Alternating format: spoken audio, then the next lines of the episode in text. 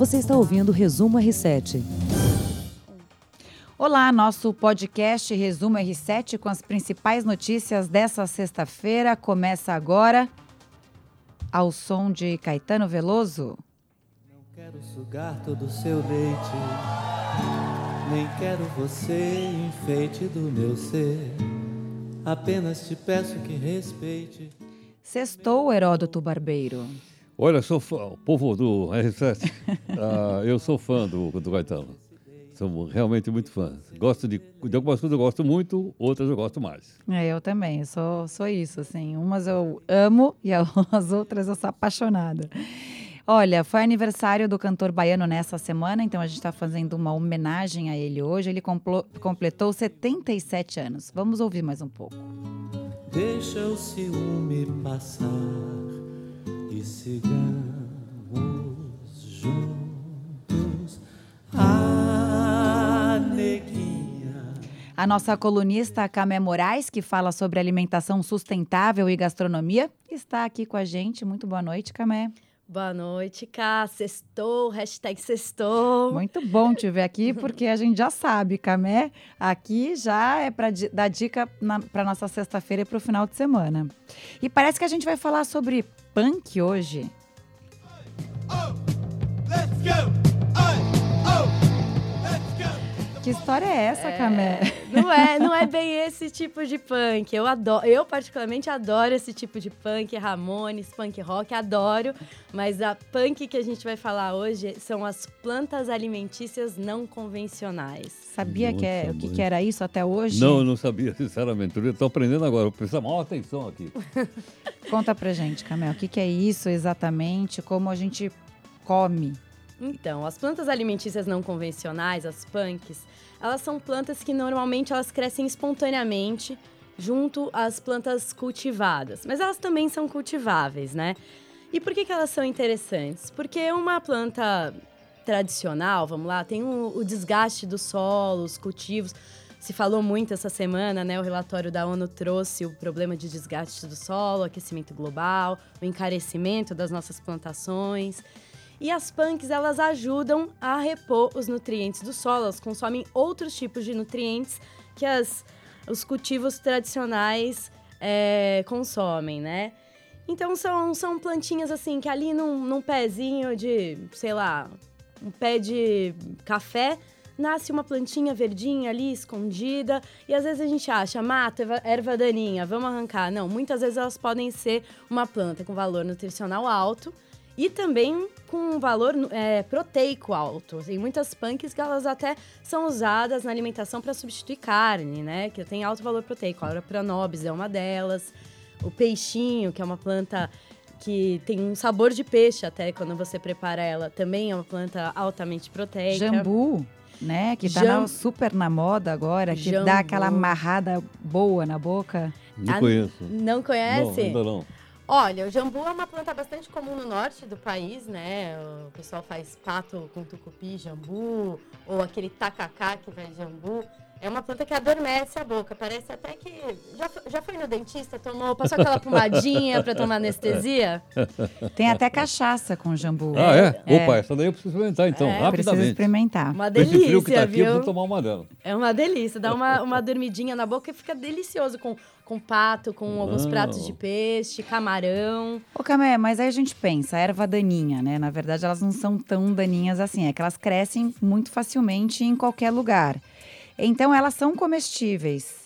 Elas têm algum perigo? A gente pode pegar ali no canteiro central, porque a gente vai andando pela calçada e realmente vê muitas ervas daninhas por aí. A gente pode pegar e comer em casa? Não, não, vamos lá. Tem as punks, elas são, elas são plantas que elas, elas crescem espontaneamente. Existem maneiras de identificá-las, é importante tentar fazer um curso, comprar livros, se instruir. Mesmo assim, mesmo se você souber tudo sobre punk, souber identificar uma punk no meio da rua, não pega do meio da rua. Porque é o seguinte, na rua, todo mundo passeia com o cachorro, o gatinho tá andando no meio da rua. E Aí eles vai- fazem xixi na planta, vamos falar abertamente. né? Exatamente. Falando Como gostam de uma assim, plantinha faz também, é. na planta, planta. E aí você vai lá e pega o quê? Toxoplasmose, se você pegar uma, uma punk num canteiro central. Então tem toda essa moda de punk, de sair por aí catando punk no meio da rua, no meio da avenida, que todo mundo caminha com cachorro, não é bem assim. Conheçam o lugar onde essas plantas estão sendo plantadas, é, cultivadas, ou se você tem um sítio que você tem outros cultivos, elas crescem ali. É, é importante ficar atento para só consumir nesses lugares ou em centros de distribuição de hortaliças que tenham essas punks. A, a segunda coisa é como consumi-las, né? Exatamente. Como você coloca isso na sua alimentação? Elas combinam com o quê? Com, com qualquer tipo de alimento? Olha, tem punk que dá pra comer crua, tem punk que tem que ser cozida. Então vamos lá, tem punk que entra numa salada maravilhosamente. A, a folha da capuchinha, que é uma folha, é, é uma, uma folhinha redondinha, super fofa, dá um azedinho na salada. Tem uma punkzinha que chama erva de jabuti também. Você pode fazer uma saladona só de punk. Agora, tem punks que são tem certos tipos de princípio ativo que precisam ser passar por fervura. Então, por exemplo, a, ortiga. A ortiga é uma punk. Mas imagina o que acontece com você se você encostar numa ortiga. Coça Ah, coça. no braço. Imagina se você comer a ortiga crua. Provoca uma alergia, né? Vai provocar uma alergia braba. Mas se você cozinhar a ortiga, ferventar e fizer um omelete de ortiga, por exemplo, ela vai ficar parecida com um espinafre. Ela tem gosto de espinafre. A taioba também. A taioba tá bem na moda, muitos restaurantes servem taioba Ela tem uma folha linda. enorme, chega a ficar com umas folhas assim, sei lá, uns 30, 40 centímetros. Mas a taioba, ela não deve ser consumida crua. Ela provoca uma reação alérgica, fecha a glote, é super perigoso. Então sempre passa por fervura, branqueamento, que é quando você ferve, e depois pode refogar, pode fazer o prato que você quiser. Camé e Heródoto, então por que, que elas não eram famosas até agora? Porque elas são acessíveis, devem ter um preço bom, não sei, aí você pode falar isso pra gente. Mas por que, que até hoje a gente conhece pouco as punks na nossa alimentação? Então, a, a gente está muito acostumado a ir no supermercado e a comer alface, couve, é, Espinafre. espinafre, tem gente que nem isso, tomate, essa é a nossa salada do dia a dia, né? Então é o que o, o- normalmente o produtor de larga escala oferece, né?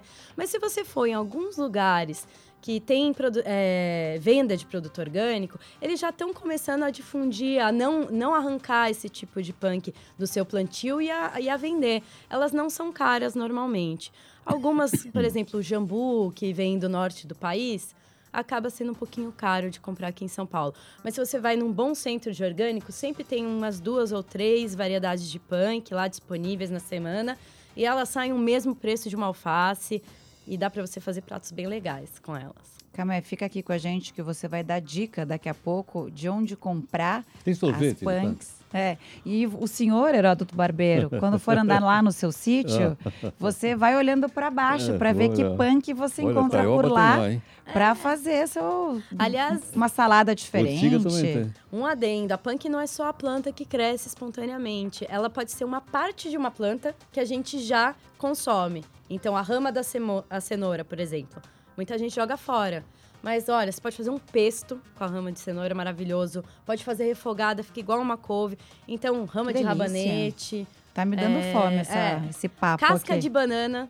Dá pra fazer uma Você caponata. tinha falado que tinha aquela bucha que a gente toma banho. Isso, sabe aquela bucha do banho bem ásperazinha? Ela é uma abobrinha, na verdade. É uma punk, que é um tipo de abobrinha. E assim, normalmente a indústria usa pra bucha. Mas se você encontrar ela por aí, você corta ela, faz que nem abobrinha, igualzinho. Delícia. Fica com a gente então, Camé, que a gente vai fazer um resumão das principais notícias de hoje. O presidente Bolsonaro diz que pretende transferir o COAF para o Banco Central. Ele afirma que quer acabar com o jogo político no órgão de controle de atividades financeiras. O repórter Tiago Nolasco, de Brasília, do Jornal da Record, acompanhou hoje o presidente Bolsonaro e aí a gente vai ver daqui a pouquinho o que ele fala. Mas qual é a sua opinião sobre isso, Heródoto? Acho que ele está cheio de razão. É melhor colocar mesmo. Como ele é um órgão de caráter técnico, eu acho que ele tem que ficar lá no Banco Central. Eu já visto que o COAF, o que, que ele faz? Ele fica avaliando quanto movimento, cada pessoa movimenta em dinheiro. Vamos supor você. você fizer um pagamento mais de 10 mil reais, imediatamente o COAF separa uh, o teu pagamento. Até para conferir o seguinte, será que você tem dinheiro para pagar? O que você está fazendo com esse dinheiro? Então, eu, como o Banco Central, ele é o gestor do dinheiro no país, eu acho que nada melhor então que o COAF fique realmente lá. E aí deu aquele, né, aquele embate todo, se ia para o Ministério da Justiça, acabou indo, depois é, o voltou Bolsonaro teve que voltar então. atrás, porque o Congresso não aceitou, voltou para o da Fazenda, é que é o de economia o pessoal tá com medo, Né? O pessoal do Congresso está com medo, porque essa gente recebe dinheiro que eles não sabem de onde. O COAF vai lá e identifica. Aí já está no Ministério da Justiça, pô. É é? Dali para abrir um projeto contra o cara, um processo contra o cara. Então, foi por esse motivo que eles refugaram. Eu acho que o verbo certo é refugar. Refugar. Refugar. Eu não sei se a gente já tem o vídeo é, completo na, na agulha aí para a gente soltar. Ainda não. Ainda não? Então daqui a pouquinho a gente vê, fala com o Thiago Nolasco, que está em Brasília e tem todas as informações sobre isso. O governo dos Estados Unidos aceitou a indicação do filho do presidente Jair Bolsonaro, Eduardo Bolsonaro, para a embaixada brasileira em Washington, agora formalmente. A notificação chegou a Brasília com um documento oficial e uma carta de próprio punho Uau. do hum? presidente americano Donald Trump. Hello, Dudu. How are you? Hi, dear. O que, que será que tinha nessa carta, hein? Hello, Dudu. Ele escreveu que mal pode esperar para trabalhar com o deputado Eduardo Bolsonaro, ou seja, o diplomata, né? Não, o embaixador, embaixador, Eduardo Bolsonaro. Mas a nomeação do filho do presidente ainda precisa ser aprovada pelo Senado. O Eduardo Bolsonaro falou sobre isso hoje. Vamos ouvir? É, na verdade, é se apresentar aos senadores, abrir um canal de comunicação, dialogar, como eu estou fazendo aqui com o senador Chico Rodrigues. Eu acho que dessa maneira a gente consegue quebrar o gelo com aqueles que ainda me conhecem pouco Lembrando que alguns são deputados que estiveram ao meu lado, né, na Câmara dos Deputados, mas eu acho que é, tem tudo para dar certo. É, cabe a mim fazer esse trabalho, mas mais uma vez, depende dos senadores. Independentemente da resposta que vier, sendo positiva ou negativa, eu vou aceitá-la. Caso positiva, irei para os Estados Unidos sabendo da responsabilidade, sabendo que serei o embaixador provavelmente mais cobrado do mundo, né, devido a todos os fatos notórios que estão ocorrendo né, antes da minha ida para a embaixada. E se não, também seguirei com o meu trabalho aqui dentro do Congresso Nacional. A gente está transmitindo ao vivo pelo portal R7, pelo YouTube, também pelo Facebook do portal R7 no Instagram, tem um comentário do Márcio falando assim: na carta estava escrito: Palmeiras não tem mundial. Estou lendo aqui os comentários. É verdade, é verdade. Eu apoio.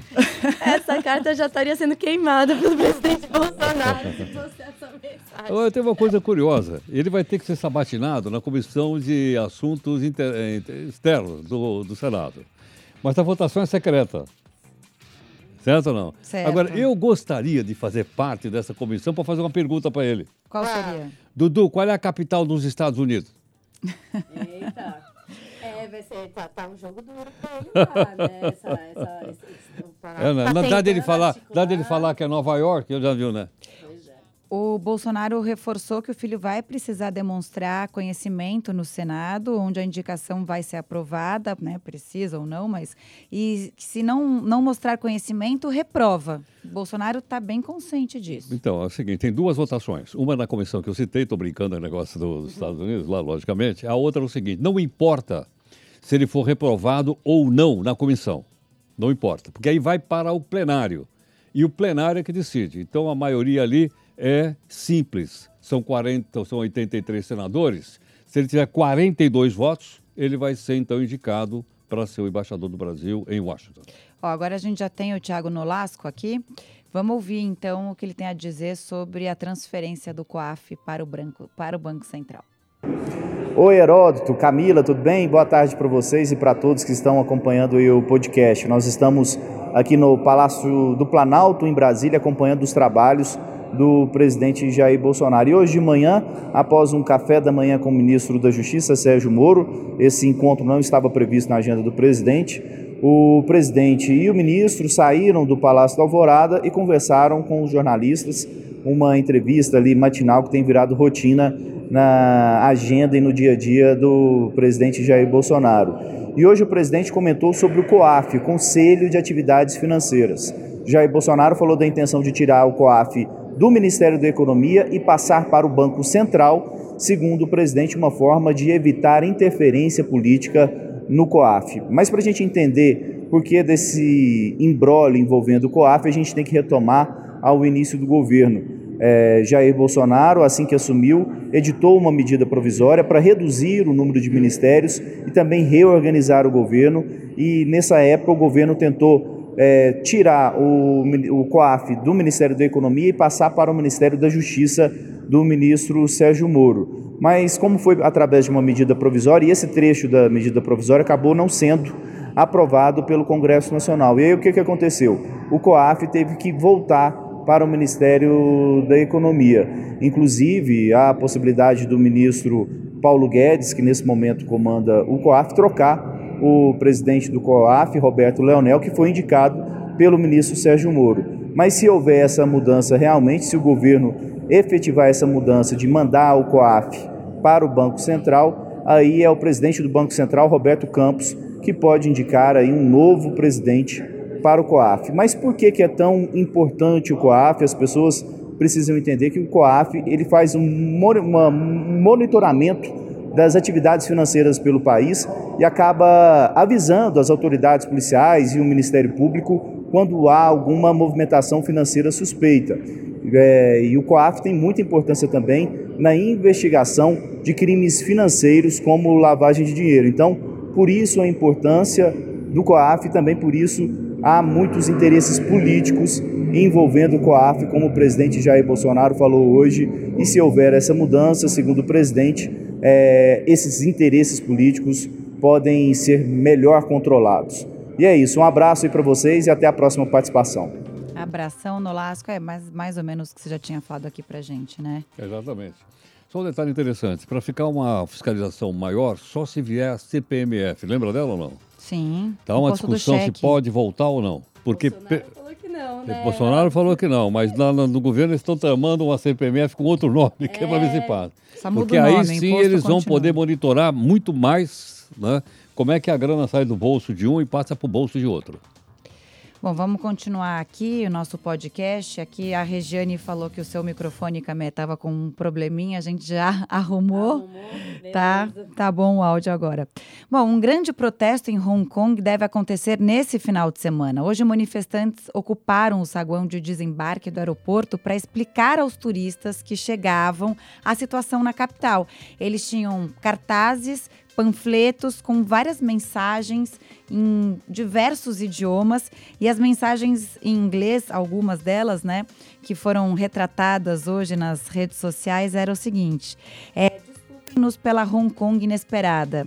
E outra, vocês chegaram a uma cidade arruinada, dividida, não aquela que um dia imaginaram, mas é por esta Hong Kong que lutamos. Ou seja, os manifestantes são educados. É, eles são educados, mas têm apanhado para cachorro. Não, não, porque a polícia lá tem descido a piaba no pessoal lá. É, os, os, os, protestos começaram a ficar bem violentos é? Agora, recentemente. Eles estão fazendo protestos desde junho, né? Desde junho. Só que tem um detalhe interessante nesse, nesse protesto do aeroporto, que é o seguinte. Lá, eles têm aquele aparelho que, de inteligência artificial que lê o rosto das pessoas. Então, o que, que a repressão faz? Ela consegue identificar todo mundo para depois chamar os caras lá. Então eles estão usando máscara, você pode ver que eles estão usando máscara. Né? Ah, mascarado. Aqui, né? Exatamente. Ou então, Máscaras sabe o que eles pretas. usam? Sabe aquele lapisinho que tem de laser? Eles usam aquele lapisinho de laser no rosto para que a inteligência artificial, a câmera, não identifique o pessoal lá. Tipo um laserzinho vermelhinho? É, para não, não ser identificado pela polícia. Deve rebater, né, a luz. É provável. Interessante. Ela, e a turma continua protestando lá. Vamos falar uma notícia pop agora. O compositor, a, o compositor americano, um compositor americano, acusa Lady Gaga por plágio em Shallow. Ele chama Steve Ronson e declarou que a progressão de notas da melodia do sucesso da, do Shallow é baseada numa música que ele produziu em 2012. Vamos ouvir Shallow, que é um sucesso só essa música. Tell me something,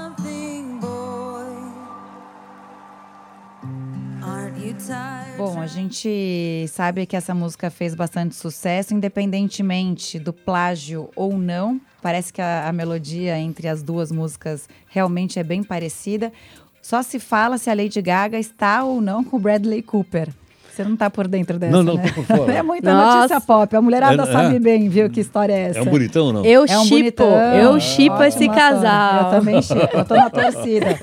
Mas falando em torcida agora, vamos pro Pan de Lima. O encerramento acontece no domingo. O Brasil vai muito bem, obrigada. O Bruno Piscinato hoje estava num lugar diferente. Parece que até o sol saiu por lá. Conta pra gente, Bruno. Oi Heródoto, oi Camila. Hoje a gente tá aqui, ó. O sol saiu, mas não é em Lima, não. A gente tá na cidade de Paraca. Paraca fica a mais ou menos 300 quilômetros de Lima. Aqui são disputadas as competições de vela. Aqui ao fundo, olha só, um veleiro brasileiro da classe Nacra. Essa dupla mista aqui acaba de ganhar o bronze para o Brasil num dia com muitas medalhas, né? Até agora a gente já teve é, medalha de ouro do filho do Torben Grael, Marco Grael ganhou a medalha de ouro.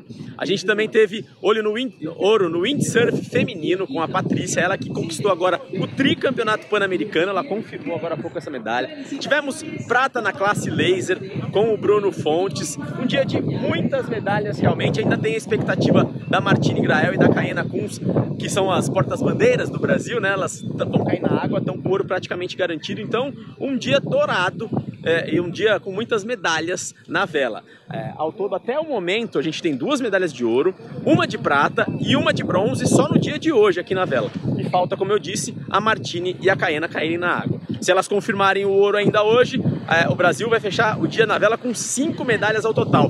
E a curiosidade, a gente veio até aqui para mostrar essas medalhas, mas também para contar a história, é, aproveitando o Dia dos Pais, né? O Torben, ele é um dos responsáveis pela delegação. Torben Grael, um dos responsáveis pela delegação de vela. E os dois filhos dele, a Martine, né? Grael pode confirmar o ouro daqui a pouquinho, tem larga vantagem. E o outro filho, o filho caçula dele mais novo, o Marco, conquistou a medalha de ouro também. Ele tem só 20 anos. Então imagina a felicidade desse papai próximo aí do Dia dos Pais. Duas medalhas douradas, né? Presentes antecipados que os filhos da vela vão trazer para o papai velejador também. Com as notícias aqui da vela, eu encerro minha participação de hoje com sol. Sim, existe sol, céu azul, é, no Peru. Mas aqui não é Lima, hein? Cidade de Paraca. Um abraço para vocês. Abração, sol e vento, pelo jeito. Nossa, mãe, que Ele vento. estava até de óculos escuros hoje, o Bruno Piscinato. Bom, o editor de esportes do R7, André Avelar, tem as notícias também sobre o PAN. E são notícias que acabaram de sair do forno. Diga, Avelar. Olá Heródoto, olá Camila, reta final de Jogos Pan-Americanos e que tarde dourada para o Brasil em Lima 2019. Muitíssimas medalhas, medalhas importantes, ficaram com ouro a Patrícia Freitas na vela, tricampeã pan-americana de vela, e o Marlon Zanotelli nos saltos do hipismo, que aconteceu agora há pouco. O dia ainda teve a prata do Anderson de Souza e da Paula Reis no BMX, ciclismo BMX, aquele ciclismo mais radical. E o dia guardou também o, eh, o bronze para o Felipe Oteg na surpreendente pelota basca. Com todos esses resultados e mais outros tantos que estão aí por vir, o Brasil está, digamos, consolidado, tá? Não quero zicar não, mas o Brasil está consolidado na segunda posição do quadro geral de medalhas. Vocês que gostam, a minha cola está aqui. 37 ouros, 31 pratas e 52 bronzes, 120 medalhas no total. É muita medalha. O primeiro, a primeira colocação, disparado, os Estados Unidos com 206 medalhas. Tudo bem, um dia a gente chega lá. Um abraço para vocês, até uma próxima, tchau. Longe de zicar algum resultado para o Brasil, é só torcida, né, Avelar? Aliás, tem resultado bom que saiu agora há pouco. O vôlei feminino ganhou dos Estados Unidos e foi para semifinais. Opa, legal. É. O Camé, o Heródoto me disse aqui que tá afim de comprar as punks. Aonde ele pode achar e quem nos ouve também? Dá Então- as nossas dicas do sextou, por favor. Então, o sextou pro final de semana tem dois lugares super legais que dá para comprar punk e também de quebra fazer um passeiozinho. Para quem tem filho ou simplesmente quer fazer um passeio ao ar livre, tem um lugar bem legal chamado Sabor de Fazenda, que é na zona norte de São Paulo, perto da Vila Maria. Eles têm as mudinhas de, de punk lá para você levar para casa, para fazer um vasinho, te explicam como usar, tem curso para explicar sobre punk. Então é um belo passeio para fazer com a família e também para aprender um pouco mais sobre punk. E se você só quer consumir, não, não quer aprender, não quer plantar, não quer fazer nada disso, tem um lugar bem legal no centro também, na Major Setório, chama Instituto Feira Livre, é um coletivo que vende orgânicos e sempre tem umas duas ou três punks por lá. Já encontrei Hora para Nobres, Jambu e afins. Pode comprar lá, que é de confiança, é um lugar bem legal também. Gostaria de aproveitar e mandar um grande abraço para os pais todos que fazem o seu dia no próximo domingo. Pois é. E eu também estou aqui Parabéns, defendendo a minha parte. Claro. Feliz Dia dos Pais, Tô achando que Heródoto. você vai ganhar uma meia ou um pijama, que é um Oba, pouco... uma pantufa, pantufa. A pantufa, poxa, uma pantufa de verão, quem sabe? Quem sabe um pezinho de urtiga? É pra fazer uma omelete de urtiga Também, depois. gente, oba. um bom presente. Camé, você volta no nosso próximo sextou. Isso aí. Então, boa noite para você que nos ouve, um beijão, bom final de semana e até segunda. Você ouviu Resumo R7.